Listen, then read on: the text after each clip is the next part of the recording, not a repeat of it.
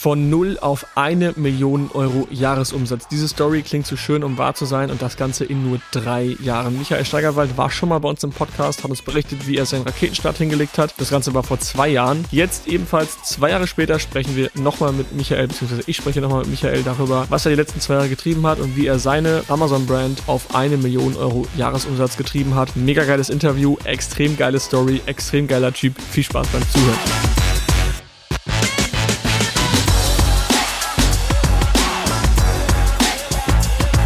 Herzlich willkommen zu einer weiteren Folge der AMZ Hackers Bestseller Show. Ich habe heute Michael Steigerwald dabei. Ich habe im Intro schon gesagt, eine Wahnsinns-Seller-Story, die, die, du hier auf den Tisch gelegt hast. Willkommen, Michael. Hi Philipp, vielen, vielen Dank für die Einladung. Sehr gerne, sehr gerne. Wie geht's dir? Was machst du Alles gerade? gut, alles gut. Wir haben gerade schon gesagt, es ist richtig, richtig kalt heute. Ähm, von, von daher ein bisschen an, an das Winterwetter gewöhnen, aber ansonsten alles, ja. alles prima, gut ins neue Jahr gestartet. Ist richtig lustig. Ähm, ich habe gerade aus dem Fenster geschaut und die Sonne hat mal wieder geschienen seit langem. Und ich hatte direkt das Verlangen, nicht mehr zu arbeiten. Also ich merke so richtig, wie ich im Winter viel produktiver bin. Ja. Und sobald die Sonne scheint, dachte ich so, ah komm, lass mal lieber rausgehen. Also es ist schon auch mal ganz geil, dass man im Winter mal durchziehen kann. Nachvollziehbar, absolut. Also ich die Sonne draußen, es war gerade mit meiner Frau kurz draußen und ich meine, hey, wäre eigentlich perfektes Skifahrwetter. Aber ist ja. mitten in Stuttgart nicht so einfach ich, äh, die Leute wissen jetzt schon, wer du bist, weil ich nehme mal vor dem Podcast eine kleine Intro auf. Äh, deswegen frage ich jetzt direkt die Frage, wie viele Stunden arbeitest du denn eigentlich pro Woche, um äh, das zu erreichen, was du erreicht hast? Ja, Frage, die ich tatsächlich oft bekomme, aber die finde ich, und das kennst du wahrscheinlich, super schwer zu, be äh, zu beantworten ist. Mhm. Ähm, ich, unter, ich unterteile es immer so in Zeit am PC, also wirklich aktive Arbeit, ähm, und, und Denkarbeit. Weil ja. am Ende des Tages am PC, ich sitze am Tag vielleicht im Schnitt vier, fünf Stunden am PC und mache wirklich irgendwas. Also keine Ahnung, ja. Bestellungen, irgendwelche anderen Wettbewerbe anschauen, Analysen, äh, sonstige Themen. Ähm, aber auch wenn du nicht am PC bist, es beschäftigt dich halt einfach permanent. Ja. Ähm, du hast immer irgendwas im Hinterkopf, irgendwelche Strategien, irgendwelche neuen Marketingmöglichkeiten, irgendwelche neuen Ausrichtungen, neue Produkte, Themen, was, was Mitarbeiter angeht, Weiterentwicklung. Ähm, das hast du einfach nonstop im Kopf. Also mein, mein Arbeitstag ist jetzt eigentlich entspannter als zum, zum Angestelltenverhältnis, aber dafür habe ich eigentlich keinen Urlaub mehr und auch keine Wochenenden mehr, weil ich immer irgendwas ja. vom, vom Business im Kopf habe. Ja, safe. Also es ist auch immer, die Frage ist auch schwer zu beantworten. Auch so, was ist, wenn du jetzt mit jemandem essen gehst und du triffst dich eigentlich aus Business Purpose mit ihm? Ist das dann reine Arbeitszeit? So, das kann man alles ja. gar nicht bewerten. Das stimmt. Ähm, und wie du schon sagst, du machst einen Spaziergang einfach nur und denkst dann irgendwie eine Stunde lang nach über irgendwas. Das ist aber eine deine Aufgabe. Also du, die, die vier Stunden, die du dann effektiv am PC sitzt, die setzt du eigentlich nur das um, was dir sonst durch den Kopf geht. Ja. Und wenn du nie nachdenkst, weißt du ja auch nicht, was du umsetzen sollst. Von daher Absolut. ist es eigentlich völlig logisch so. Cool.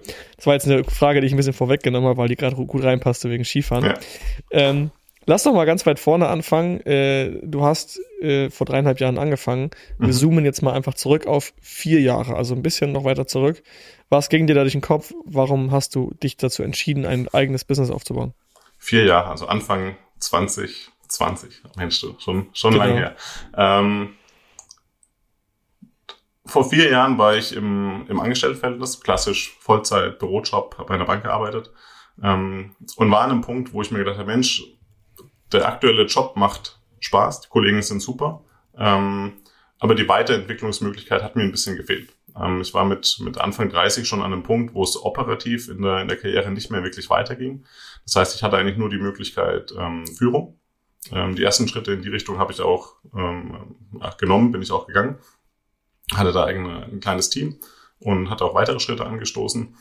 Aber irgendwann hatte ich mir dann gedacht, zum aktuellen Zeitpunkt kann ich mir in, in dem Konzern noch nicht vorstellen, eine Führungsposition zu übernehmen, ähm, weil es einfach ein paar Strukturen damals gab, die mich nicht so angesprochen haben ähm, wie das, glaube ich, in, in allen Großkonzernen der, der Fall ist. Also da ähm, liegt das gar nicht an A oder an B. Und mhm. war einfach so ein bisschen in den Gedanken, okay, was, was gibt's denn noch? Ähm, hatte aber nichts Konkretes. Also ich war einfach ein bisschen lost, ohne dass es jetzt extrem schlimm war. Aber es war erstmal so latent, Mensch, ja, irgendwas muss, muss doch da noch kommen. Ähm, und das irgendwas habe ich noch nicht gesehen. Genau. Ja. Das war vor, vor, vor vier Jahren. Ähm, dann vor vier Jahren oder vor drei Jahren und neun Monaten hat sich auf einmal die ganze Welt geändert, weil Corona kam. Ähm, Anfang, Anfang 2020. Und das hat dann natürlich auch meinen Arbeitsalltag komplett auf den Kopf gestellt. Von 100% Büro ging es auf einmal 100% ins Homeoffice. Ähm, meine mhm. Frau war damals meine, meine direkte Kollegin im Prinzip, also im, im Büro. Und wir waren eben beide im Homeoffice. Ähm, und dann weißt du auch genau, Kino ging nicht, Essen ging, ging nicht, Urlaub ging nicht, eigentlich ging gar nichts mehr. Und dann haben wir gesagt, hey, lass die Zeit nicht nur rumhocken und, und Netflix gucken, sondern lass irgendwas Produktives machen. Und das war irgendwann so im April, Mai 2020 und hatten wir uns erste Gedanken gemacht, Mensch, was könnte es denn sein? Ein Freund von mir hatte sich da gerade viel mit Immobilien beschäftigt, dann hatte ich mir das mal angeschaut, Aktien war ich ohnehin schon immer interessiert. Und irgendwann kam meine Frau vom, vom Joggen zurück und meinte, du, ich habe da gerade so einen Podcast, ein YouTube-Video gehört, Markus FBA, alles, was du wissen musst in, in zwei Stunden, schau dir das doch mal an, könnte was für uns sein. Und habe ich mhm. gesagt, okay, das ist, ähm, das ist was, das habe ich schon einmal gehört von einem, von einem Arbeitskollegen, dass der das nebenbei so ein bisschen macht, aber davon noch nie Berührungspunkte gehabt. Ähm, also eigentlich ziemlich spät zu dem ganzen Thema gekommen. Dann habe ich mir das YouTube-Video angeschaut, also klassisch alles, was du wissen musst in 2020 ähm, und war danach total hin und weg. Ich habe direkt gewusst, das ist genau das Richtige, worauf ich mega Bock habe. Ähm, ja. Also es war dann wirklich so, so ein Aha-Moment, wo ich gewusst habe, okay, alles andere steht und liegen lassen, also außer, außer mein Job natürlich. Ähm, und mich, was, was Side-Hustle angeht, erstmal nur um dieses Thema kümmern. Und damit ging es dann im Prinzip los. Geil. Witzigerweise hatte ich diesen Aha-Moment und dieses Das ist es Gefühl hatte ich genauso wie du. Also mhm. du warst ähnlich. Ähm, ich habe mich mit vielen Themen beschäftigt und alles war so, ja, okay, ist nice, aber keine Ahnung, Aktien super langfristig, Immobilien habe ich kein Geld für, dann irgendwas traden, das ist für mich so, keine Ahnung, das klingt für mich nicht nach einem soliden Geschäftsmodell. Dann habe ich irgendwie überlegt, wie ich irgendwas günstig einkaufen kann, verkaufen. Also so ganz viele Sachen habe ich ja. überlegt. Und dann kam dieses FBA-Ding, das war bei mir genauso, ah, geil, das ist ja richtig nice, genau das habe ich eigentlich gerade gesucht. Ja. Äh, und da wusste ich auch Bescheid. Also geiles Zeichen wahrscheinlich. Ja, auf jeden Fall. Und in dem Moment habe ich dann wirklich nur noch, nur noch eine Sache ähm, gekannt und gesehen, erstmal Wissen aufsaugen ohne Ende. Also ich weiß, ja. jetzt in, eine Woche danach sind wir in, in Urlaub gefahren mit, mit dem Auto nach Italien, weil nichts anderes ging. Ähm, mhm. Und immer wenn wir am Strand lagen oder nichts zu tun hatten, in Anführungszeichen, hatte ich die Kopfhörer drin, habe Podcasts gehört, habe äh, YouTube-Videos mir, mir reingezogen von, von allen üblichen bekannten Coaches, ähm, um mir da einfach mal erstmal so ein grobes Bild zu machen. Und hatte dann im Urlaub schon gesagt, hey, pass auf, wir gehen jetzt aus dem Urlaub zurück. Ich hole mir dieses Helium 10 ein Monats Probe-Abo. Wenn wir damit was finden, dann äh, gründen wir ein UG. Und, und dann geht's los. Ich, lieb's. ich habe da, hab da voll Bock Geil. Und, und genauso war es. Das ist genau dieses Ding es lädt sich halt einfach, es lädt sich im Urlaub so auf. Du bist so am, am Strand, du war, eigentlich hast du dich auf den Urlaub gefreut, und dann ziehst du dir diesen Content rein und lädst dich so, so selber so auf und es fängt so ein Feuer an zu brennen und denkst du, Alter, ich will direkt wieder nach Hause und irgendwie habe ich da jetzt voll Bock drauf. Äh, war bei mir auch ähnlich. Geil. Und, und die Wochen, die ein, zwei, drei, vier Wochen nach dem Urlaub waren dann wirklich die Nächte auch relativ kurz. Also ich saß dann immer bis nachts um, also tagsüber der, der normale Job und dann abends nachts bis ein Uhr, zwei Uhr, drei Uhr Produktrecherche bei, bei Helium. Und dann noch wirklich den, den Glückstreffer gelandet. Ähm, Im Prinzip habe die Nische gefunden, mit der ich dann auch äh, gestartet bin. Und Ach krass, dann, okay. Ja, und dann, also noch mit dem Helium Probe-Abo und mhm. dann auch direkt Not Notartermine ausgemacht, ähm, ins Sourcing gegangen. Hat sich damals alles endlos gezogen, ähm, wegen Corona. Also alleine für die Gewerbeanmeldung haben wir vier, fünf Monate gebraucht, was eigentlich in fünf Minuten passiert, wenn man zum Gewerbeamt gehen kann, was damals halt nicht möglich war. Also der ganze mhm. administrative Prozess hat sich endlos lang gezogen aber trotzdem die Produkte währenddessen schon gesourced und dann irgendwann an den Punkt gekommen, wo ich gemerkt habe, okay, das YouTube-Wissen, das Podcast-Wissen bringt mich nicht mehr so weiter. Also zum Teil hatte ich dann Fehler in den YouTube-Videos äh, gesehen, wo ich mir dachte, naja, es kann doch eigentlich nicht sein, ich bin Anfänger und die Leute sollten es doch eigentlich besser wissen. Ähm, und bin dann über ein Video von, oder mehrere Videos von, von Mark auf die Hackers aufmerksam geworden und bin dann im November 2020 zu den, zu den Hackers, also klassisch in die, in die Gold-Community, ähm, da hatte ich schon meine Nische, hatte schon die Marke angemeldet und war aber noch vor meinem ersten Sale. Ja. Geil. Also das hast, du sagst, es hat, hat sich gezogen, aber im Endeffekt, ich weiß jetzt, also du bist Mitte des Jahres, also im Sommerurlaub hast du angefangen, die zündende Idee gehabt und ein halbes Jahr später, ah nee, doch nicht, okay, dein erster Sale war im März dann wahrscheinlich erst. Genau, also, also es waren dann acht Monate zwischen, hey, FBA ist cool okay. und ich verkaufe mein erstes Produkt. Ja, okay, das ist schon, das zieht sich schon, da braucht man echt Geduld für, vor allem wenn du so ein Feuer hast und du denkst, ich will sofort anfangen. Da will man eigentlich gar nicht warten, das ist krass. Und das war bei mir tatsächlich auch so ist das Problem. Ich wollte nicht warten, war aber total überzeugt von dem, von dem Business und habe dann sieben verschiedene Produkte gleichzeitig bestellt. Ähm, also zum Teil, zum Teil waren es Varianten Ähm, also ja. zwei waren Varianten, dann nochmal zwei Varianten, nochmal zwei Varianten und ein einzelnes Produkt. Also im Prinzip mhm. vier Parents, kannst du so sagen, unter zwei verschiedenen Marken. Ähm, also eine, direkt zum Start. Ja. Bevor ich den ersten Sale okay. gemacht hatte, hatte ich, hatte ich sieben Produkte, sieben SKUs ja. bestellt, ähm, unter, unter zwei Marken. Okay. Du hattest wahrscheinlich durch deinen Vollzeit-Bürojob schon ein anderes Startkapital als die meisten wahrscheinlich, oder? Ja, das muss man einfach ein bisschen relativierend dazu sagen. Also ich hatte wahrscheinlich weniger Zeit den Tag über verteilt, aber dafür halt mhm. anderes, andere Möglichkeiten an, an Startkapital. Deshalb konnte ich halt einfach ja, okay, auch verstehe. nicht nur ein, ein kleines, leichtes Produkt äh, bestellen und es mal antesten, sondern ich konnte im Prinzip gleich die sieben Produkte bestellen. Ja. Ähm, was dann natürlich ein Vorteil war, auch, auch im späteren Wachstum, muss man ganz klar dazu sagen. Ja. Warst du so richtig überzeugt von den Produkten und hast du richtig innerlich ein Bauchgefühl gehabt, okay, die sind geil, oder warst du dir unsicher und hattest ein bisschen Respekt davor? Nee, ich war tatsächlich bei allen mega überzeugt. Ähm, okay. Bei einem hat es tatsächlich überhaupt nicht funktioniert, weil zu dem Zeitpunkt, als ich mega überzeugt war, waren noch 20 andere Seller mega überzeugt von dem Produkt, was dann mm, den Markt okay. einfach ein bisschen voll gemacht hat. Ähm, aber alle anderen Produkte laufen tatsächlich jetzt immer noch und laufen auch noch ordentlich. Geil, das ist schon richtig krass. Wie viele Produkte hast du denn jetzt gerade live? Also du bist mit sieben gestartet, ja gut, mit Childs. Genau. Ähm, also mit, mit Childs, wenn wir jetzt nur die SKUs rechnen, also inklusive aller Childs, 50 circa. Ja, okay. Krass. Das ist schon, schon ein heftiges Wachstum. Also, aber auch zeigt auch wieder, wie machbar es ist, mit relativ wenig Produkten wirklich einen ordentlichen Umsatz zu schieben. Ne? Das ist schon ja. echt heftig. Ja. Absolut. Okay, cool. Ähm, also du bist dann bei den Hackers beigetreten, bist in, in Gold angefangen damals mhm. und bist einfach in die Calls rein und ähm, hast dir wahrscheinlich auch die Videos alle reingezogen, hast dir das dann so ein bisschen selber wie so ein Flickenteppich zusammengeflickt ja. ähm, und hast dann im März deinen ersten Sale gemacht. Hast du auch die Briefings und also Produktbilder, wo hast du die gemacht? Wie hast du das, wie lief das so ab für dich? Ja, Produktbilder hatte ich damals bei einer Agentur gemacht. Ähm, mhm. Da möchte ich jetzt nicht nennen, weil ich jetzt überhaupt nicht mehr zufrieden bin und die auch nicht mehr, auch nicht mehr weiterempfehlen kann. Ähm, okay. Bilder waren gut, Kommunikation war, war grauenvoll, war sehr, sehr schwer, aber es war natürlich auch eine Zeit, wo extrem viele in den Markt reingepusht sind, also Seller, und sämtliche Agenturen wahrscheinlich komplett überrannt ähm, wurden. Also ich kann nicht sagen, dass es mit einer anderen Agentur besser gewesen wäre. Mhm. Ähm, Bilder an sich waren, waren super. Dann natürlich auch Briefing gemacht, mir viele, viele Gedanken gemacht.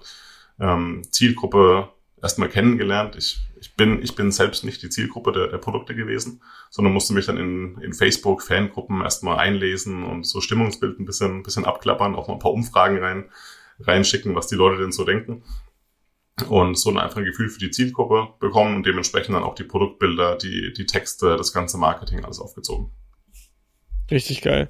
Und äh, wie war dann so der erste oder die ersten Wochen nach dem Start? Wie ging es dann los? Direkt sehr gut oder war es holprig? Was, was ging da so ab? Ja, also ich hatte tatsächlich das Glück, eine Nische gefunden zu haben, die komplett unteroptimiert war. Deshalb habe ich mich als auch, auch als Anfänger getraut, da einfach direkt rein, rein zu starten, ohne großes, ohne großes Vorwissen.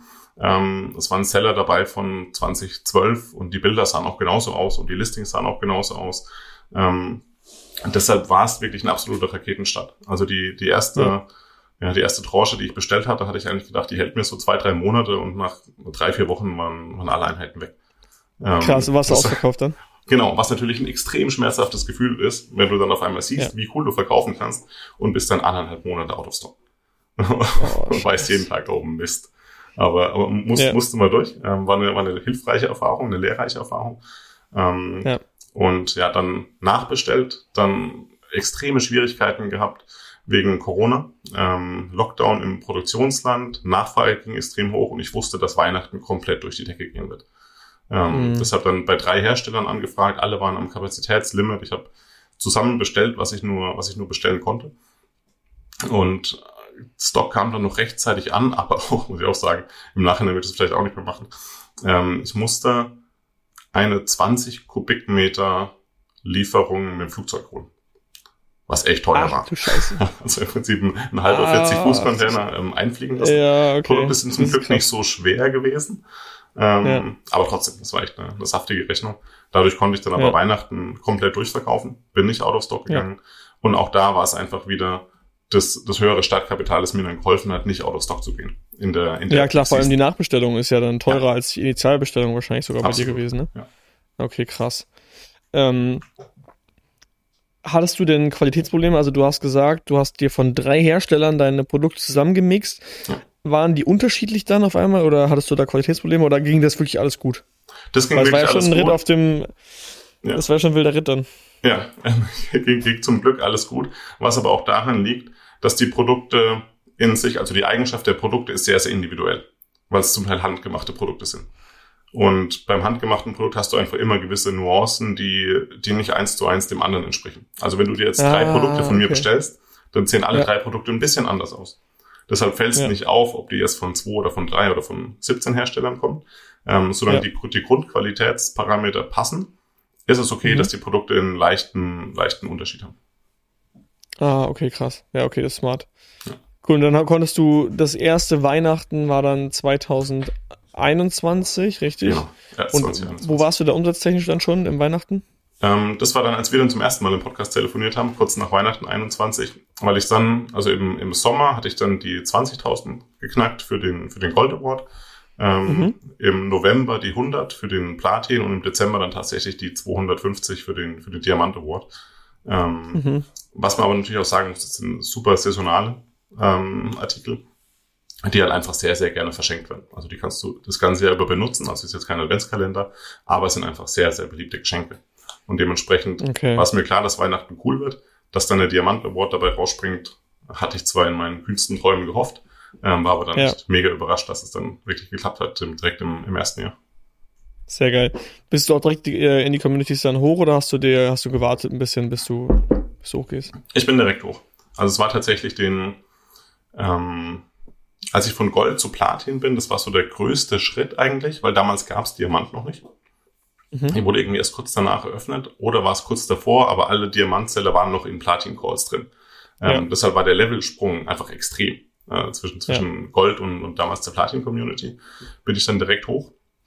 Und ich weiß noch, dass ich die, die 100.000 geknackt hatte am 30. November abends um 22 Uhr, also wirklich äh, spitze ja. auf Knopf vor Monatsende. Oh, last minute, ja, ja geil. Und hab, hab dann direkt ähm, Yannick Niklas geschrieben, hey, bitte, bitte sofort upgraden in, ähm, in, in Diamant, weil es war Dienstagabend und am Mittwoch ist ja immer der Call. Und dann wollte ich natürlich mhm. gleich unbedingt dabei sein, hat dann geklappt. Ähm, und seitdem dann die ganze Zeit in den, in den Diamants-Calls gewesen, bis dann eben die Rubin-Community kam ja. und dann eben automatisch da reingerutscht. Kurze Unterbrechung, Leute, an der Stelle. Ich habe heute nochmal einen unserer Partner mitgebracht. Heute geht es um ein Fulfillment-Unternehmen und hier führt kein Weg an Full Shipment dran vorbei. Timo Danner, Gründer von Full Shipment und selbst auch Amazon-Seller, kennt sich bestens aus, wenn es ums Thema Amazon, Logistik und E-Commerce geht. Ihr Service umfasst nicht nur Lagerung, Kommissionierung und Versand, sondern auch das komplette Retourmanagement können sie für euch übernehmen und sie haben da extrem innovative Ansätze. Timo Danner ist ebenfalls einer unserer Masterclass-Speaker auf dem King Live 2024 in Berlin und wird in seiner Workshop-Runde über das Thema Amazon FBA No-Brainer für Erfolg oder risikoreicher Vertriebskanal sprechen. Mit dem Code FULLSHIPMENT100 spart ihr nochmal 100 Euro auf das aktuelle Ticket und mehr Informationen dazu findet ihr in den Show Notes. Ja, richtig geil. Das ist schon ein krasser Start. Also du bist quasi im, im Sommer gestartet, im Dezember auf 250k hoch. Klar, geboostet durch die Weihnachtszeit, muss man immer dazu sagen, aber dennoch ist es eine mega starke Leistung, glaube ich, für den, für den Start. Und ich glaube, äh, dein Bauchgefühl am Anfang hat dir das zwar gesagt, dass es erfolgreich wird, aber so erfolgreich hast du wahrscheinlich dann nicht gerechnet, ne? Ja, also die Nische war am Ende des Tages viel, viel größer, als ich gedacht hatte. Ähm, deshalb dann auch direkt das Out-of-Stock-Problem. Und ich war ja. einfach überrascht, wie groß die Nische ist. Ähm, und mit Blick auf die Wettbewerber konnte ich es nicht eins zu eins so abschätzen, dass die Nische wirklich so viel Potenzial hat, ähm, weil die einfach in sämtlichen Bereichen unteroptimiert waren. Also auch, ja. auch werbetechnisch. Ähm, mir ist es dann praktisch gelungen, Kunden auf die Nische zu ziehen, die sonst die Nische wahrscheinlich gar nicht gefunden hätten. Ah, einfach durch, einfach okay, durch ein breiteres Marketing. Das heißt, die Nische ja. wurde durch meinen Markteintritt nochmal deutlich größer, als sie vorher war. Ähm, und da wir dann eben einen Marktanteil von 50, 60 Prozent hatten in der Peak Season, wir dann dementsprechend überproportional nochmal mitgewachsen. Richtig geil. Das heißt, du bist im September, äh, Dezember 2021 bei 250k gewesen. Dieses Jahr, also 2023, hast du die eine Million Euro Monatsumsatz geknackt, richtig? Ja, genau. Was ist passiert von 2021 bis 2023? Weil man denkt sich so, okay, 250k ist krass und eine Mio ist krass, aber man checkt gar nicht, wie groß der Unterschied eigentlich zwischen diesen beiden Zahlen ist und der ist unfassbar groß. Also da muss echt viel passiert sein. Vielleicht aber auch nicht. Also nimm uns gerne mal mit, was ist dann so die Folgejahre also 2022 und 2023 passiert. Doch, also du hast absolut recht. Da liegt eine komplette Welt dazwischen. Ähm, und auch eine ganz andere Struktur und eine ganz andere, nochmal ein ganz anderes Unternehmen im Prinzip. Ähm, ich habe schon als, als ich den Peak erreicht hatte im Dezember 21 oder eigentlich schon im November, habe ich gewusst, dass die Nische endlich ist. Ähm, dass das jetzt er hat Potenzial für eine, für eine Seven-Figure-Nische, ähm, aber jetzt mit Sicherheit keine Eight-Figure-Nische. Also mir war absolut klar, ja. dass ich im ersten Jahr schon 80 Prozent des, des Marktvolumens im Prinzip abgeschöpft habe in der Nische. Mhm. Und deshalb wusste ich auch Ende 2021, die Nische ist cool, die Nische macht Spaß, aber mit der Nische erreiche ich meine Ziele nicht. Äh, weil es einfach also was war das Ziel, eine Mio auch, oder? Erstmal deutlich wachsen, ähm, um aus dem okay, Angestelltenverhältnis rauszukommen und um mir und meiner Familie ein Leben zu ermöglichen, das einfach finanziell, aber auch von der, von der zeitlichen Flexibilität und Freiheit besser ist als das bisherige. Ja. Also jetzt gar nicht wirklich an, an eine Zahl geknüpft, Mio, zwei Mio, halbe Mio. Ähm, ja. Das war gar nicht so im, im Fokus. Deshalb hatte ich dann Ende 2021 gemerkt, okay, die Nische ist cool, aber ist endlich, weil es einfach relativ klein ist und überschaubar. Ähm, ich brauche eine neue Nische, ich brauche eine größere Nische. Ähm, und dann habe ich mich einfach wieder auf die Produktsuche begeben. Auch wieder klassisch Helium, ähm, Nischen analysiert, sämtliche verschiedene Bereiche. Ich war, ich war komplett offen, hatte dann irgendwann eine Liste von zehn verschiedenen Nischen und irgendwann dann eine Nische gefunden, wo ich mir gedacht habe, okay, die klingt eigentlich ganz cool. Der ist ein Wettbewerber, der macht mit ein, zwei Produkten mega viel Umsatz, der aber auch echt gutes Marketing hat und der echt gut aufgestellt war und mit 800, 4,5, 4,7 Sterne Bewertungen auch ein, ein ordentliches Standing schon hatte am Markt. Mhm. Ähm, das ist eine Nische, die ich mir niemals angeschaut hätte, noch ein Jahr vorher. Ähm, das heißt, ich habe halt extrem profitiert von der Erfahrung aus der, aus der ersten Nische, aus den ersten zehn Monaten und dann auch den, den Blick zu haben, den, den Mut zu haben, in eine deutlich, deutlich kompetitivere Nische reinzugehen. Ja. Ähm, die Nische hatte ich dann erst analysiert und ich wusste in dem Moment schon, okay, du musst irgendwie eine Marke drauf aufbauen. Es reicht nicht nur ein, zwei Produkte. Und ich habe mir dann alle Produkte ringsherum angeschaut, bin dann aber zu dem Schluss gekommen, okay, der Wettbewerber macht es schon echt gut. Die anderen Produkte sind alle ein bisschen borderline. Ja, ich glaube, das funktioniert nicht. Ja, man hatte dann die Nische eigentlich wieder verworfen. Und dann kam mir irgendwann total random ähm, ein Geistesblitz für eine, für eine Positionierung und für eine Kombination von Produkten, für ein Bundling, wo ich in der Sekunde, als ich das hatte, direkt wusste, das ist es. Damit werde ich den Markt Geil. komplett aufmischen. Ähm, ja. Das war irgendwann abends um 10. Natürlich habe ich in der Nacht nicht viel geschlafen, sondern saß dann wieder die ganze Zeit am, am PC und habe recherchiert und ein paar Analysen gefahren und war dann total überzeugt, dass das die perfekte Positionierung ist für das Produkt beziehungsweise für das ganze Produktsegment. Hab dann Vollgas gegeben, was eine echt stressige Zeit war, weil unser Sohn ist im Dezember 21 geboren und ich habe mir dann zum Teil auch die Nächte um die Ohren geschlagen, mit Herstellern verhandelt, Samples bestellt. Ähm, aber dann auch tatsächlich, weil ich eben so überzeugt war von dem USP, sechs SKUs bestellt. Und das sind alles relativ teure Produkte. Ähm, mhm. Und dann eben direkt alles angestoßen mit Markenanmeldungen etc., ähm, dass das alles schnellstmöglich ja, vonstatten ging mit den ersten sechs Produkten. Und das hast du alles gebootstrapped oder hast du dafür Kapital aufgenommen wieder? Oder es war, bei mir war es immer so ein, also das war damals noch alles mit Eigenkapital. Ähm, aber jetzt ist es tatsächlich eher so ein 50-50 Verhältnis. Also ich habe dann relativ schnell gesehen, es macht Sinn, einfach KfW-Darlehen, äh, Dispo-Kredite aufzunehmen und mhm. jetzt in so einem 50-50 Verhältnis fürs, fürs Wachstum aktuell. Ja, safe macht auf jeden Fall Sinn. Ähm, und wann hast du dann deinen Job, also nee, äh, nimm erstmal mit, bevor ich den, auf den Job eingehe, dann hast du diese Produkte gelauncht. Wann, wann war das und wie ging es dann ab? Im Mai 2021. Ähm, okay. Ist das erste von den sechs Produkten online gekommen. Die waren ein bisschen, bisschen zeitversetzt, zeitversetzt einfach wegen der, wegen der Produktion. Ähm, das war dann im Mai 20, nee, 2022, glaube ich 21. Also im Mai 2022 mhm. ähm, ging das erste Produkt online. Und wie gesagt, mein Hauptkonkurrent war der Wettbewerber mit 800 Bewertungen. Ähm, ja. Und ich hatte ein super Marketing, ähm, was, was Bilder angeht, was Content angeht, weil ich da echt einen mega guten Partner an der Seite hatte von Anfang an. Ähm, habe Vollgas gegeben mit, Wer mit, äh, mit Werbung, an aggress aggressiven Preis. Und wie gesagt, den USP, vor dem ich grenzenlos überzeugt war. Und ich habe tatsächlich innerhalb des ersten Monats die Sales des Hauptwettbewerbers gematcht. Ähm, und ab Monat zwei war ich deutlich vor ihm. Ähm, also wie, hast denn, wie, wie viel hast du denn eingekauft, dass du dafür genug hattest? Viel.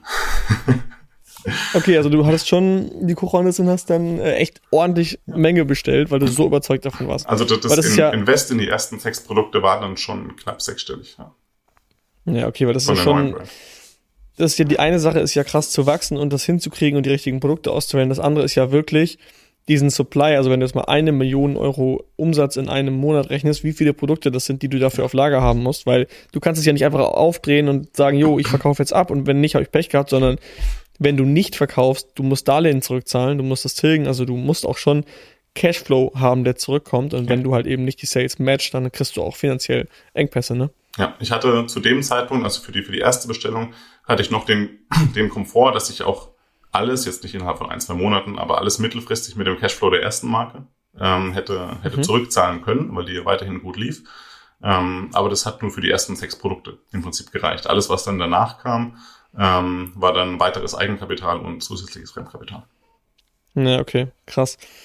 Wie ging es dann weiter? Wann hast du deinen Job gekündigt endlich? Weil du klingst jetzt, das klingt ja schon sehr groß alles und du warst trotzdem ja. noch angestellt, oder? Ja, ich bin kurz danach, kurz nach dem Launch, bin ich ähm, in Vollzeitunternehmertum gewechselt. Also es war dann im Juni 2022. Ähm, ab dann konnte ich mich dann Vollzeit auf, auf das Amazon-Business konzentrieren. Was hat dein Arbeitgeber dazu gesagt? Ich muss sagen, ich habe ich hab tatsächlich nicht, nicht gekündigt, ähm, sondern dadurch, dass wir kurz vorher Nachwuchs bekommen haben, bin ich in eine dreijährige Elternzeit gegangen. Mhm. Ähm, was im Prinzip ja einfach drei Jahre unbezahlter der Urlaub ist. Ähm, sowohl für mhm. die Familie natürlich viel, ähm, aber natürlich auch, um die, die Freiheit zu haben, am, am Business weiterzuarbeiten. Ähm, ein Teil meiner Chefs wusste gar nicht, dass es das überhaupt gibt. Drei Jahre Elternzeit für Männer. Ja, total, total mm. Krass. Ähm, ja. Und ich hatte aber direkt von Anfang an kommuniziert, ähm, dass ich nicht nur ausschließlich für die Familie da sein werde, sondern mir auch zusätzlich das Thema Selbstständigkeit anschauen möchte, ähm, um da einfach mal Fuß zu fassen, mir das Thema anzuschauen, einfach mal drei Jahre lang zu testen, ob es denn was für mich ist, weil es schon eine ganz, ganz andere Welt ist. Ja, und wie haben Sie reagiert? Fanden Sie es cool oder waren Sie eher dagegen? Dagegen konnten sie im Prinzip nicht sein, weil sie keine, kein, äh, kein Widerspruchsrecht hatten. Ja. Ähm, teils, teils. Also zum Teil Unverständnis. Zum Teil habe ich dann gedacht, oh, du hast doch hier so viele Möglichkeiten und können wir nicht hier was machen, da was machen. Ja, ähm, okay. Zum Teil, ja, richtig cool und probier das aus. Und ich habe hier noch eine, eine Weiterbildung für, eine, für ein Online-MBA, auch Online-Marketing. Schau dir das doch mal an, vielleicht wäre das ja noch eine coole Ergänzung. Mhm. Also tatsächlich komplett unterschiedliche Reaktionen. Ja, cool. Also ich habe es mir auch schlimmer ausgemalt, als ich da gekündigt habe. Damals dachte ich, ich äh, stoße auf sehr viel Gegenwind, aber es gab sehr viele Leute, die es supportet haben mhm. und auch sich gefreut haben für mich und gesagt haben, hey, boah, ich wünschte, ich hätte das damals gemacht und hätte mich auch dazu entschieden, äh, sowas zu tun. Also äh, ich glaube, das malt man sich auch immer schlimmer vor, schlimmer aus, als es eigentlich am Ende des Tages wirklich ist. Ja. Ähm, wie hat es sich denn angefühlt? Also du, gut, du bist jetzt natürlich so ein bisschen in die Elternzeit reingerutscht, das kann man nicht so richtig werten, aber wie war denn das Feeling für dich? Du hast jetzt keinen Chef mehr, du bist jetzt dein eigener Chef, du kannst dir selber ein Gehalt auszahlen, du bist jetzt Vollzeit-Unternehmer eigentlich. Ja, also die größte Veränderung war für mich einfach, dass ich keine Auftraggeber mehr hatte. Ähm, sowohl Kein im, was? Entschuldigung? Keine Auftraggeber mehr. Hm, okay. So. Sowohl im Positiven als auch im, im Negativen. Weil bei der Bank war ich immer im Kundengeschäft ähm, aktiv. Das heißt, ich hatte ein Kundenportfolio von 50 bis 100 großen Unternehmen, für die ich der Hauptansprechpartner für Thema ABC war. Das heißt, die sind immer auf mich zugekommen oder ich auf sie. Äh, es ging um irgendwelche Mandate, Transaktionen und dann hatte ich immer einen Auftraggeber. Und wenn die nicht mein Auftraggeber waren, dann war mein, mein Chef mein Auftraggeber. Das heißt, ich hatte immer jemanden, der mir Deadlines gesetzt hatte, der mir Aufträge gegeben hatte und der mir im Prinzip gesagt hat, in welche Richtung ich gehen sollte. Also ich hatte ein relativ großes Flexibilitätsspielfeld, aber trotzdem die mhm. grobe Richtung wurde mir immer vorgegeben. Und wenn der Kunde angerufen ja. hat, abends um acht, dann, war es halt wichtig und dann musste ich was machen. Ähm, ja. Auf der einen Seite bist du dann natürlich immer, immer getrieben. Auf der anderen Seite hast du immer was zu tun. Und du hast immer einen Anhaltspunkt, in welche Richtung du gehst. Jetzt im Prinzip als Vollzeitunternehmer habe ich zwar volle Freiheiten und kann tun und lassen, was ich will, überspitzt gesagt. Ähm, aber ich muss halt auch immer das machen, ja. was, was sinnvoll ist. Ich muss mir immer Gedanken machen. Es gibt niemanden, der mich in irgendeine Richtung schickt oder anstößt, sondern die Richtung muss ich immer vorgeben, das Was muss ich immer vorgeben, das Wie muss ich immer vorgeben. Und das ist für mich so die größte Veränderung gewesen. Ja, ich glaube, wenn du angestellt bist, dann, wie du schon sagst, du hast jemanden, der sagt dir, der nächste Step ist da und du hast die Gewissheit, okay, es ist alles in Ordnung, so wie ich es mache, weil es signet dir die ganze Zeit jemand ab. Und du kannst dann auch entspannen, wenn du halt mal, keine Ahnung, deine Arbeit getan hast und wie gesagt, kein Anruf reinkommt, hast du ja gerade gesagt, dann, dann bist du entspannt. Ähm, als Unternehmer hast du keinen, der dir den Step vorsagt. Das heißt, du musst ihn dir selber überlegen. Aber dann hast du noch zusätzlich das Problem, du weißt nicht mehr, ob das, ob das überhaupt gerade sinnvoll ist. Ja. Das heißt, du hast nicht mal jemanden, außer jetzt in der Diamant-Community, Leute im Call, die du halt eben fragen kannst. Ähm, du hast nicht mal jemanden, der dir sagt, hey, das Bullshit, machen wir was anderes oder, oder der dich leitet. Und ich glaube, dieses Gefühl, das, da muss man auch lernen, mit umzugehen, dass du halt auch einfach gerade stundenlang Arbeit in etwas investieren kann, was dich zum einen Zeit kostet und zum anderen auch einen Haufen Geld, weil wären deine Projekte gefailt, dann wäre das dann eine, ein Desaster gewesen für dich. Absolut. Krass. Ähm, was waren, was sind für dich so, um auf deinen Scale zu kommen? Was sind so die wichtigsten persönlichen Eigenschaften, die ein Unternehmer haben sollte? Also, was muss er gut können? Wie muss er drauf sein? Was ist so der perfekt, die perfekte Person? Gute Frage. Ich glaube, perfekt also wenn ich mir, wenn ich mir die anderen Seller anschaue, mit denen ich mich regelmäßig unterhalte oder die auch in den, in den höheren Communities sind, die sind alles so unterschiedlich von, von der Vergangenheit her, vom Mindset her, vom Charakter her, ähm, dass es die perfekte Person, glaube ich, nicht, nicht gibt, auch weil du E-Commerce komplett unterschiedlich leben kannst. Ähm, also ich kenne einen super erfolgreichen Seller, der hat kleine Produkte und lagert alles in seiner Garage ähm, Ach, was, was, was bei mir nicht möglich wäre. Ähm, ich kenne andere, die haben eigene Lagerhallen, 20 Mitarbeiter. Ich kenne manche, die machen es alleine vom, vom Strand in Thailand oder von Bali aus. Ähm, ich glaube, was alles so ein bisschen vereint, ist A, der Mut, Entscheidungen zu treffen auf Basis ungewisser Informationen, weil das Daily ja. Business ist, einfach, wenn man, wenn man ehrlich ist. Ähm, und auch der, der Wille, immer wieder und auch schnell neu zu lernen. Also ich glaube, wenn du ja gut im Entscheidungen treffen bist oder bereit bist, schnelle Entscheidungen zu treffen, ohne dass du alle Informationen hast und dass du alles perfekt weißt. Und wenn du immer wieder bereit bist, neu zu lernen, das sind so die, die Hauptvoraussetzungen, die du einfach brauchst. Ja, und sich nicht auszuruhen auf dem, was man weiß, weil es ändert sich schnell und äh, ja. du hast keinen, der dir sagt, wie wir es gerade schon hatten, hey, geh mal zu der, der Fortbildung, dann weißt du Bescheid, sondern du genau. musst halt selber schauen, dass du dran bleibst. Ja. Und okay, auch krass. so ein bisschen der, der Weitblick, weil wenn ich jetzt überlege, was hat dazu, für, was hat dazu geführt, weil die, das Wachstum von 250 im Monat auf jetzt die Mio im Monat kam tatsächlich durch die neue Brand ähm, primär.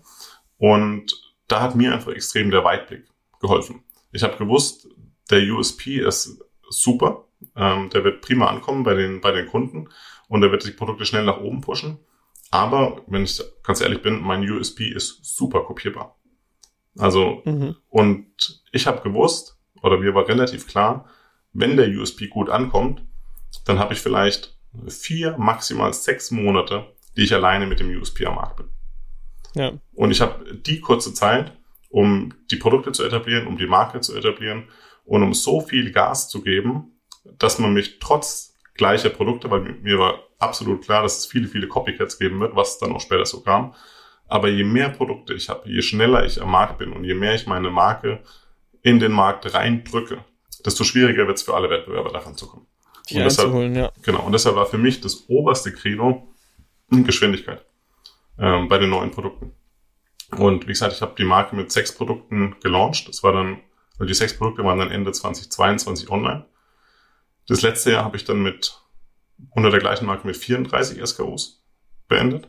Ähm, und bis SKU 60 ist jetzt schon alles bestellt. Ähm, verkaufst du nur in Deutschland oder auch Europa ja, oder nur, nur in Deutschland. Okay, und hast du da irgendwelche Pläne? Also was sind so die nächsten Steps, wenn du jetzt sagst, okay, du musst jetzt von einer auf zwei Mio kommen? Weitere Produkte, also oh. die, die ich, die, die ich jetzt schon, schon bestellt habe. Also es gibt da noch, noch Potenzial. Ähm, wobei der, ja, der Grenznutzen nimmt jetzt so ein bisschen ab. Also die ganzen großen Produkte sind jetzt alle online beziehungsweise bestellt.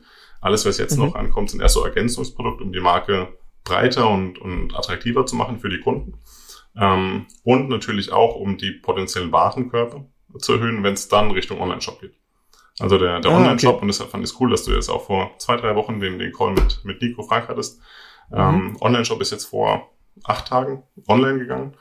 Ähm, und ist, glaube ich, das nächste größere Wachstumsziel, Wachstumsprojekt, einfach neben Amazon.de noch den eigenen Online-Shop ähm, hoch zu pushen als, als zweites Standbein, vielleicht noch einen zweiten Marktplatz innerhalb von Deutschland dazu zu nehmen. Ähm, Internationalisierung steht zumindest dieses Jahr erstmal noch nicht an. Ganz kurze Unterbrechung, Freunde. Du weißt es wahrscheinlich schon, aber es gibt nur eine richtig wichtige Sache, die du brauchst, um ein erfolgreiches Amazon FBA-Business aufzubauen. Und das ist das Produkt. Logischerweise. Und wir sehen sehr, sehr viele Fehler in der Produktrecherche bei uns. Und oft wird einfach ein falsches Produkt ausgewählt, was nicht zum Kapital passt, was nicht profitabel ist, was so nicht funktionieren wird. Und dementsprechend haben wir zusammen mit dem Feedback der Community das Starterprogramm entwickelt. Das Starterprogramm ist unser Konzept, wo wir dich wirklich, wenn du möchtest, von der Gewerbeanmeldung bis hin zum Launch deines ersten Produktes begleiten. Das heißt, wir treffen gemeinsam wichtige Entscheidungen, schauen wirklich eins zu eins dir über die Schulter bei der Produktrecherche, schauen, dass dein Produkt Sinn macht, dass es profitabel ist, dass du an alles gedacht hast, du kannst alle deine Fragen klären und wir begleiten dich einfach durch wirklich langjährige, erfahrene Coaches bis hin zu deinem ersten Amazon FBA Produkt. Und wenn dich das interessiert, und du einen Platz im Starterprogramm haben möchtest, dann schau doch gerne mal auf aim-hackers.de vorbei. Da haben wir die Bewerbung aktuell offen für das Starterprogramm. Und wenn du gerade erst am Anfang stehst und noch dein Produkt suchst oder dir unsicher bist und ein bisschen Sicherheit brauchst von erfahrenen Coaches, dann helfen wir dir sehr, sehr gerne und dementsprechend einfach mal bewerben. Und ich hoffe, wir sehen uns dann im Starterprogramm. Und jetzt viel Spaß weiter beim Podcast. Wie hast du den ganzen Shop aufgesetzt? Also wer macht für dich das Fulfillment und Kundenservice und die ganzen Themen, die sonst bei Amazon automatisiert sind? Ja, habe ich meinen mein Haus- und, und Hoflogistiker, mit dem ich mittlerweile eigentlich alles mache, was auch ein, ein Learning ist. Mir war dann klar, wenn du so schnell wachsen willst, wie es aus meiner Sicht nötig war, um die Nische zu dominieren, dann brauche ich super schlanke Strukturen. Ähm, das heißt, ich habe im Prinzip alles, was Grafik angeht, Bilder, Packaging, Logo und so, ist alles aus einer Hand. Ähm, mhm. Und alles, was Logistik angeht, ist auch mittlerweile aus einer Hand. Also sowohl der Transport ja. von China nach Deutschland, als auch die Zwischenlagerung der Produkte, das Thema Pre-FBA, als auch jetzt das Thema Fulfillment. Ähm, ist alles aus einer Hand, dass ich einfach möglichst wenig Ansprechpartner habe, möglichst wenig Reibungspunkte. Ja. Du verschlankst halt einfach deine gesamten Prozesse, deine, genau. deine Designer, wenn du immer mit den gleichen arbeitest, die wissen eins zu eins, was du erwartest, was deine Erwartungshaltung ist, wie deine ja. Positionierung ist. Und du sparst dir so viele Briefings und Diskussionen, ähm, wenn du immer wieder neue nimmst. Und klar, man kann immer, man denkt immer irgendwie, ja, die, die nächste, die nächste Agentur ist noch besser oder so. Aber ich glaube nicht, dass die das unbedingt einfacher machen, sondern genau. eher verkomplizieren. Und das Gleiche, was auch noch extrem essentiell war für das, für das Wachstum oder auch für die Schlankheit, ähm, ist das Thema Hersteller. Ich habe zwei, Her zwei Kernhersteller für, für die Hauptprodukte mit jeweils ein bis zwei Backup-Herstellern, falls die mal ausfallen, weil ich auch nicht komplett abhängig sein will von, von einem, man weiß ja nie. Ähm, und über die beziehe ich 90 Prozent der Produkte. Ähm, ja. Und ich mache es mittlerweile tatsächlich auch so, dass wenn ich ein Produkt habe, wo ich weiß, dass es nicht von meinem Haupthersteller hergestellt wird, aber das jetzt eher ein Nebenprodukt ist, dann frage ich meinen Haupthersteller, hey, kannst du das nicht für mich sourcen? Ich weiß, dass der ah, sich 1, 2, 3, damit du es bei ihm bestellen kannst. Genau. Ich weiß, ja. dass er sich 1, 2, 3, 4, 5 Prozent Marge da oben, oben drauf packt. Aber das spart mir Logistikkosten, das spart mir eine extra Purchase Order alle, alle paar Monate, das spart mir das schauen nach einem neuen Lieferanten. Mhm. Ähm, und das ist auch extrem hilfreich, da die Prozesse Und es bringt dir Speed. Schlank zu halten, genau. Und Speed war für mich das, das Wichtigste in den letzten anderthalb Jahren. Ja. Was waren so in den letzten Jahren deine größten Fails? Ähm, das hört sich alles für die Zuhörer jetzt wahrscheinlich zu gut an, um wahr zu sein. Ist es wahrscheinlich auch. Aber was war so dein, dein biggest Fail? Der kam tatsächlich gleich am Anfang, ähm, wo ich sagen muss, echt, oh, blaues Auge gehabt. Ähm, mhm mit dem blauen Auge davon gekommen. Ich hatte ja gesagt, dass ich zwei Marken am Anfang angemeldet hatte. Ähm, bei der einen war das Ziel die, die Nische, die es auch jetzt, jetzt immer noch gibt, die mich dann im Prinzip auf die 250 gepusht hat. Ähm, die andere war erst so als Outdoor, ein bisschen Cashflow-Marke gedacht, hatte ich auch einen richtig coolen Markennamen, ähm, Produkte bestellt und irgendwann, da muss ich echt sagen, das war richtig Glück, ähm, kam eine Nachricht von einem Wettbewerber ähm, auch ein relativ namhafter FBA-Seller, der mir dann eben gesagt hat, hey, pass auf, deine Marke klingt fast eins zu eins so wie, wie unsere Marke. Ähm, zieh die Markenanmeldung bitte zurück. Und ich hatte in dem Moment schon drei verschiedene Produkte bestellt, die alle natürlich mit dem Label bedruckt werden sollten. Ähm, Im Wert von 30, 40.000 Euro Produktion. Produkt Ganz kurz, war das denn ein Konkurrent oder nur einer, der so ähnlich hieß? Nee, das war tatsächlich nur einer, der so ähnlich hieß. Also er, ah, okay, er also wusste also aber noch nicht, welche Produkte von mir kommen. Ähm, ah, ich okay. habe dann auch mit ja. ihm telefoniert. Ich habe gesagt, hey, pass auf, du bist in der Nische ABC. Ich werde nichts mit deiner Nische zu tun haben. Aber zwei meiner drei Nizza-Klassen waren eben gleich zu, zu seinen Nizza-Klassen. Ähm, erst hat es sich abgezeichnet, dass wir uns einigen können. Aber dann ein, zwei Tage später kam dann E-Mail, nein, keine Einigung möglich, bitte Marke löschen. Ähm, dann natürlich mit, mit dem Anwalt drüber gesprochen und der hat auch gesagt, ja, ganz ehrlich, das war doof. Ja, da, mhm. da, da kommen wir nicht drum rum. Ähm, ich hatte dann noch das Glück, dass die Produkte, die schon bedruckt waren mit der Marke, in der dritten Nizza-Klasse waren, die, die keine, ähm, keine, ah, okay. keine Übereinstimmung hatten. Und dass ich die anderen beiden Produkte, die noch nicht bedruckt waren, dass ich die noch stoppen konnte und mir random einen neuen Markennamen ausdenken konnte, der mit Sicherheit gar keine Kollisionsgefahr hatte. Ähm, deshalb bin ich da auf einem Schaden von, keine Ahnung, vielleicht 5000 Euro sitzen geblieben. Ähm, was ärgerlich war, aber immer noch besser als 30, 40.000, bevor du auch nur ein einziges Sale gemacht hast. Weil das wäre dann echt schon ja. ein richtig herber Rückschlag gewesen, wenn du erstmal so viel Miese machst, bevor es überhaupt richtig losging. Ähm, und deshalb hatte ich mir danach auch gesagt, hey, bei solchen wichtigen Sachen wie Markenanmeldung, alles was rechtlich angeht, nur noch mit professionellen Partnern zusammenarbeiten. Ja, ähm, safe. Ich glaube, wenn du gerade aufstehst und gerade anfängst und dann so einen heftigen Niederschlag kriegst, dann ist es schon echt hart, weil dann führt das für viele auch dazu, dass die dann gar nicht weitermachen. Ich glaube, wenn du jetzt richtig einen auf die Fresse kriegen würdest, dann würdest du halt, du hast halt viel mehr Power jetzt dagegen anzuhalten und du bist erfahren und du weißt, du kannst es und du könntest jetzt, wenn du einen großen Schaden anrichtest, den bezahlen und könntest trotzdem weiterleben. Aber so eine kleine Flamme, so, die kannst du sofort ersticken und das ist halt echt ein Problem am Anfang. Also das war zurückblickend der eine Moment, wo ich mir dachte, Mensch, das war echt kritisch, weil es halt gerade auch zur, zur Startphase gewesen wäre. Es hätte mich wahrscheinlich nicht vom Seller-Dasein abgehalten, abgehalten, weil die Hauptmarke, die ich ja damals bestellt hatte, die war unbetroffen.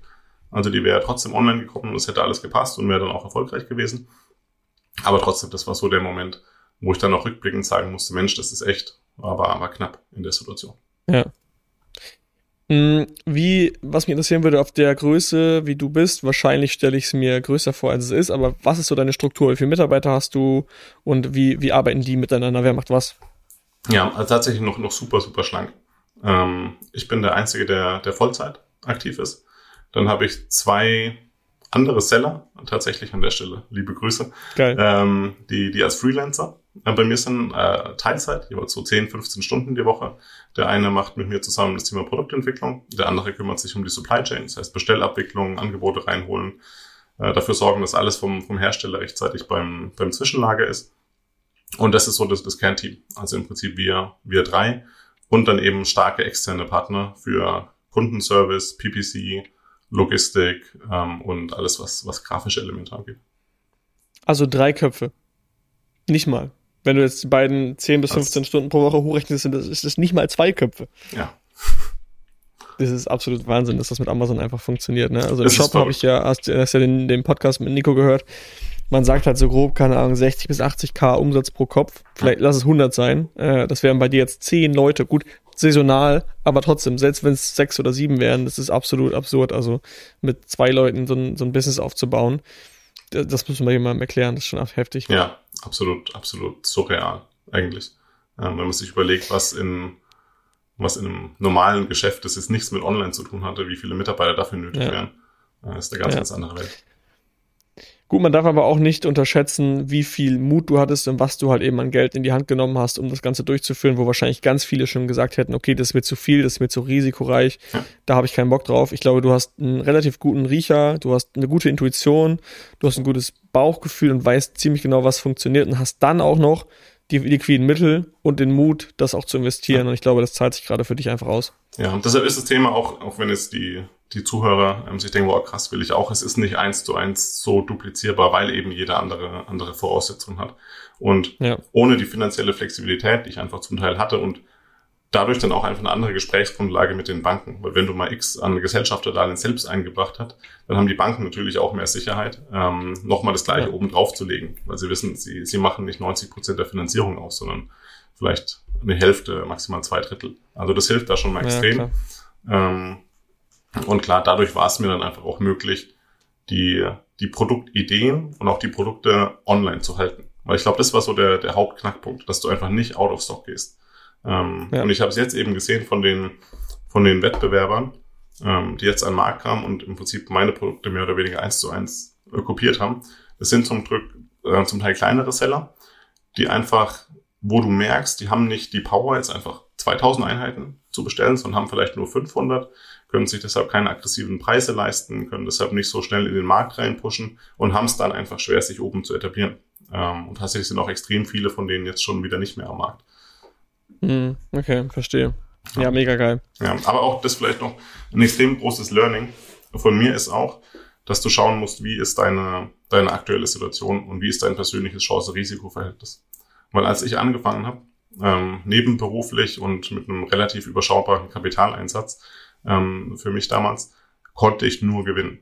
Ich hatte die Sicherheit von meinem Angestelltenverhältnis, wo nichts passiert hätte. Ich habe einfach nebenbei mein Amazon FBA ausprobiert. Ich hatte mhm. kein Downside, außer dass ich, dass ich ein bisschen was an Geld verliere. Aber ich hatte das Upside, dass ich mein komplettes Leben zum Positiven verändert, in die Richtung, wo ich es wo ich's haben will. Ähm, ja. Wenn ich jetzt vor einer großen Investitionsentscheidung stehe, sieht es ganz schon anders aus. Weil von, also kann überspitzt gesagt, ob ich jetzt eine Million Umsatz im, im Peak-Monat mache oder zwei Millionen, ändert an meinem Leben tagtäglich nicht wirklich was. Ich kann von zu Hause mhm. arbeiten, ich sehe meine Family jeden Tag, ähm, ich mache einen Job, der mir mega viel Spaß macht und wo ich mich persönlich weiterentwickeln kann. Das alles hätte ich mit zwei Millionen Umsatz im Monat auch. Wenn aber jetzt ja. was, was schief geht, habe ich die Gefahr, dass ich wieder alles verliere, was ich mir aufgebaut habe. Ähm, klar darfst du deshalb jetzt auch nicht keine wichtigen Entscheidungen treffen, aber du musst einfach das, das Chance-Risikoprofil immer wieder konstant überdenken, dass du für dich mhm. als Person oder auch für dich als, als Business hast. Also die Fallhöhe ist einfach deutlich höher jetzt für ja. dich, ne? Krass. Wie sieht's denn für dich aus? So, du bist natürlich jetzt ein sehr attraktives Business für Aggregator. Ähm, überlegst du einen Exit zu machen? Strebst du da was an oder ist es erstmal unrelevant? Ja, ist tatsächlich ein Punkt, den, den ich immer wieder im, im Kopf hatte, auch schon von Anfang an. Die neue Brand würde sich tatsächlich aus meiner Sicht sehr, sehr gut dafür eignen. Ähm, aber sie würde sich auch sehr gut da, dafür eignen, eine richtig geile Love-Brand aufzuziehen. Und das sind immer ja. so zwei Herzen, die im Prinzip in meiner, in meiner Brust geschlagen haben über die letzten mhm. anderthalb Jahre. Und wo ich mir dann einfach überlegt habe, okay, welche Schritte muss ich gehen, um eine coole Exit-Brand aufzubauen? Und welche Schritte muss ich gehen, um eine coole Love-Brand aufzubauen? Und die ersten Schritte waren bei beiden Wegen die gleiche, nämlich erstmal viele attraktive Produkte schnellstmöglich auf Amazon online zu bringen und gut zu positionieren und zu pushen. Ähm, deshalb war der das letzte Jahr war relativ straightforward, weil ich gewusst habe, egal in welche Richtung ich mich irgendwann entscheide, links oder rechts, der Weg ist für beide das Beste, was ich aktuell machen kann. Ja. Und da sich jetzt das, das Aufkäuferuniversum ein bisschen, bisschen geändert hat und der, das Thema Aggregatoren, die rein auf Amazon-Shops gehen, ähm, ein bisschen rückläufig ist, ist gelinde gesagt, also viele gibt's ja gar nicht mehr, ähm, hat sich auch das Profil etwas geändert, nach welchen Unternehmen die schauen. Ähm, also es sind mhm. halt mehr strategische ähm, Aufkäufer, Aufkäufer, die dann zum Teil auch ganze Teams übernehmen wollen, die Multichannel wollen. Und deshalb hat sich jetzt der Weg auch wieder, der vorher vielleicht zusammen war bis Amazon und dann aber auseinanderging, der hat sich jetzt wieder ein bisschen ja, zusammengeschoben, sage ich mal, ähm, dass ich jetzt weiterhin den gleichen Weg gehen kann, nämlich Online-Shop aufbauen, vielleicht einen zweiten, ähm, zweiten Market-Shop oh, dazu nehmen kann, ohne mir das eine ja. oder das andere zu verbauen. Ähm, ja. Weil die, die jetzigen Aufkäufer halt dann einfach eher ein kompletteres Unternehmen übernehmen wollen, ähm, anstatt einen reinen Amazon-Shop, wie es vielleicht noch 2020, 2021 der Fall war. Ja. Ähm, und deshalb wird die Entscheidung mit Sicherheit irgendwann kommen. Ähm, ich habe es ja auch immer wieder im Hinterkopf, wenn ich, wenn ich ehrlich bin. Aber der aktuelle Weg, wie ich das Unternehmen für beide Szenarien verbessere, ist noch der gleiche. Ähm, und solange das noch der gleiche ist, habe ich die Entscheidung im Prinzip irgendwann in der Zukunft aber sie beschäftigt ja. mich nicht in meinem Daily, in meinem Daily Business. Ja, also du arbeitest quasi, die Ziele ziehen an einem Strang, das ist eigentlich genau. perfekt ja. und äh, von daher ist eigentlich nur Hammer. Und so ist auch geil, wenn du gar nicht so in diesem, in diesem Modus bist, du musst jetzt unbedingt verkaufen, gerade dann bieten sich die besten Möglichkeiten, weil ja. Ähm, das hat damals auch nicht gut funktioniert. Wenn Nidi war, hat schlechtere Preise bekommen, die, die gar nicht verkaufen wollten, denen ja. wurde das Geld hinterhergeworfen. Von daher eigentlich perfekt, dass du deinen Weg gehst und vielleicht in zwei Jahren das Angebot bekommst und dann sagst du ja. Da komme ich auch zu meiner letzten Frage. Ähm, mhm. Ähm, magst du eine Prognose stellen, wo du in zwei Jahren stehst? Also wenn wir jetzt in zwei Jahren mal wieder einen Podcast aufnehmen, äh, was, was stelle ich dir dann für Fragen? Wo stehst du dann? Boah, schwierig, weil jetzt kommt tatsächlich ein, ein Punkt. Bisher war es tatsächlich relativ simpel, hört sich vielleicht blöd an, aber es war einfach immer nur das gleiche neu machen. Du immer wusstest, was zu tun ist. Neues Produkt, ähm, neues Produkt, neues Produkt, neues Produkt, schneller, höher, weiter im Prinzip, aber immer die gleiche Richtung. Ähm, ich merke jetzt schon, dass Online-Shop eine komplett neue Welt ist. Vom, vom Know-how, vom ganzen Business. Die Erfahrung machst du ja auch gerade oder hast du gemacht in den letzten zwölf Monaten. Ja. Ähm, mein, mein Wunsch Szenario ist, dass in zwei Jahren der Online-Shop voll etabliert ist, dass die, die Marke ein, ein cooles, kleines Team hat, ähm, mit, mit mhm. Spezialisten, die sich um die einzelnen, einzelnen Segmente kümmern, also sei es Marketing, sei es Creative, sei es äh, Copywriting, sei es Marketplace, ähm, Management etc., sei es Sourcing. Ähm, und das einfach ein, ein starkes, kleines Team aufgebaut ist. Und eine Love-Brand, die ich aber auch jederzeit verkaufen könnte, wenn ich wollte. Okay. Also da weiterhin die Flexibilität zu haben, um niemals in der Situation zu sein, ich muss das Unternehmen behalten oder ich muss das Unternehmen zwingend verkaufen. Geil. Okay, also ich habe mitgeschrieben, wir haben einen starken Shop, wir haben eine starke Marke. Du wünschst dir ein bisschen Personal, also wirklich eine, in Anführungsstrichen, echte Firma bis dahin. Du hast jetzt auch eine echte Firma, aber ich, du weißt, was ich meine. Du bist jetzt quasi im Homeoffice und hast zwei Werkstudenten und das mit dieser Leistung ist absolut absurd. Aber bis dahin vielleicht nochmal mehr Personal. Ja, und dann einfach eine Love-Brand, die du eventuell exitest, eventuell auch nicht, wer weiß das schon. Aber ich würde sagen, genau darüber schnacken wir einfach in zwei Jahren, oder? Ich bin gespannt und freue mich drauf. Sehr geil. Vielen Dank für deine Zeit. Äh, ich hoffe, wir konnten, oder bin mir sicher, wir konnten hier sehr viele Zuhörer inspirieren, Michael. Und ähm, ja, ich würde sagen, wünsche dir eine geile Woche. Wir hören uns dann in zwei Jahren im nächsten Podcast. Bis dann. Danke dir, Philipp. Bis dann. Ciao, ciao.